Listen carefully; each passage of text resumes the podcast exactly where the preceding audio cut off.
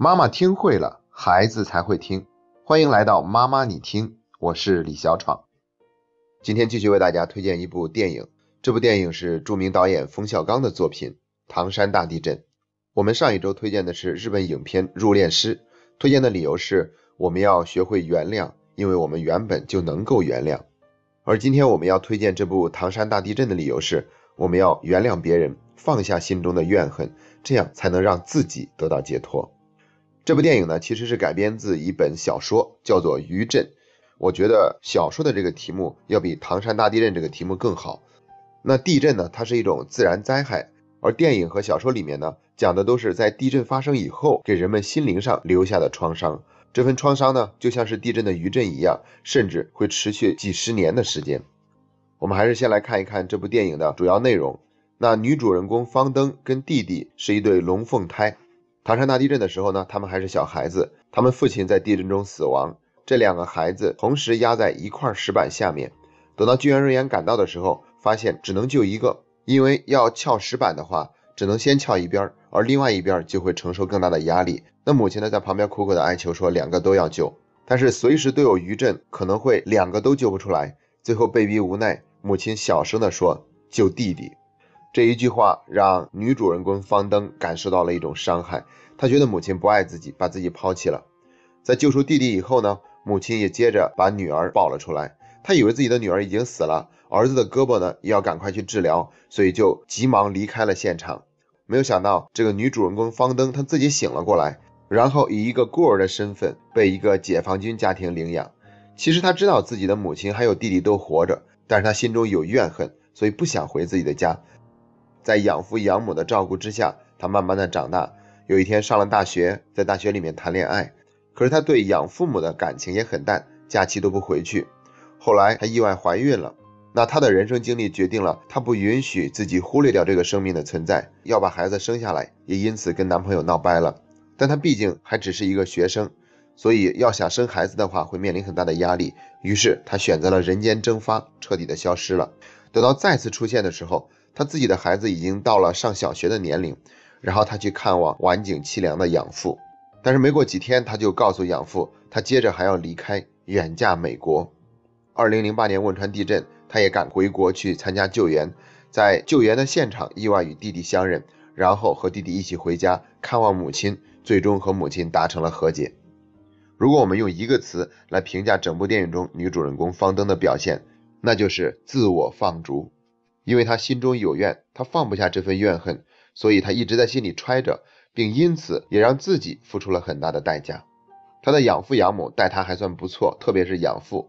但是呢，他对养父养母的关系就显得特别的淡漠。上了大学就不愿意回去，因为在他心里特别的清楚，那不是他真正的家，他的真正的家还存在，他还有自己的母亲和弟弟活在这个世界上。只不过因为他心中有怨，所以他不想承认，也不想面对，更不想回去。在他的心里面也接受不了养父养母给他创造的这个家。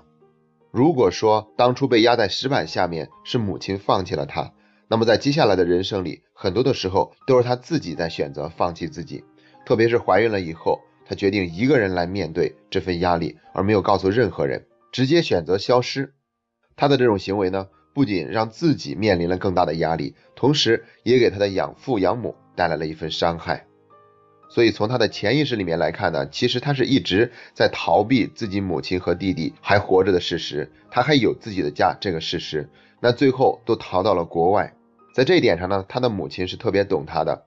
当他跟弟弟一起在回家的路上，母亲就从身边的人那里了解他具体的情况，被告知他的女儿嫁到了美国，然后妈妈就说了一句：“他躲我躲那么远呢。”这部影片呢，在原创作品的基础上进行了二次创作，有很多地方的改编。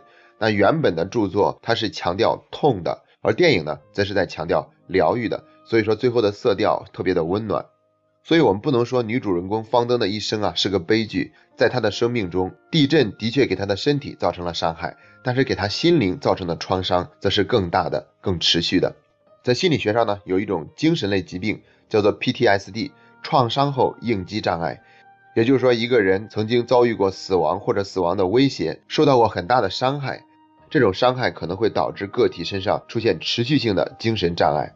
那像战争啊、自然灾害呀、人身自由受到了严重的侵犯呢，这些都有可能会造成创伤后应激障碍，而且有的会持续几十年的时间。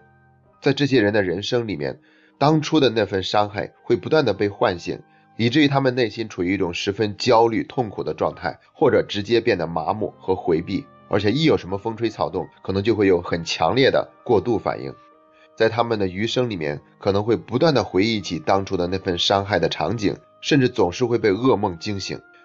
所以在神经语言程序学和家庭系统排列里面，他们就提倡要原谅父母对我们犯下的过错，因为不仅父母爱我们是无条件的，我们对父母的爱和接纳也是无条件的。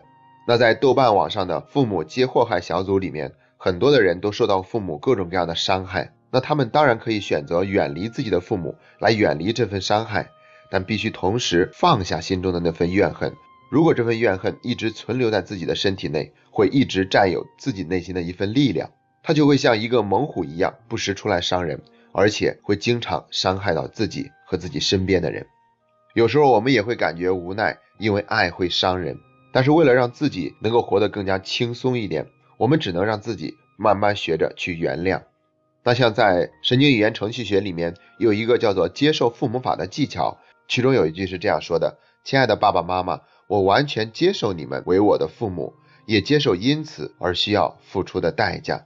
生命经由你们传承给我，其中已包含所有我需要的爱、力量和支持。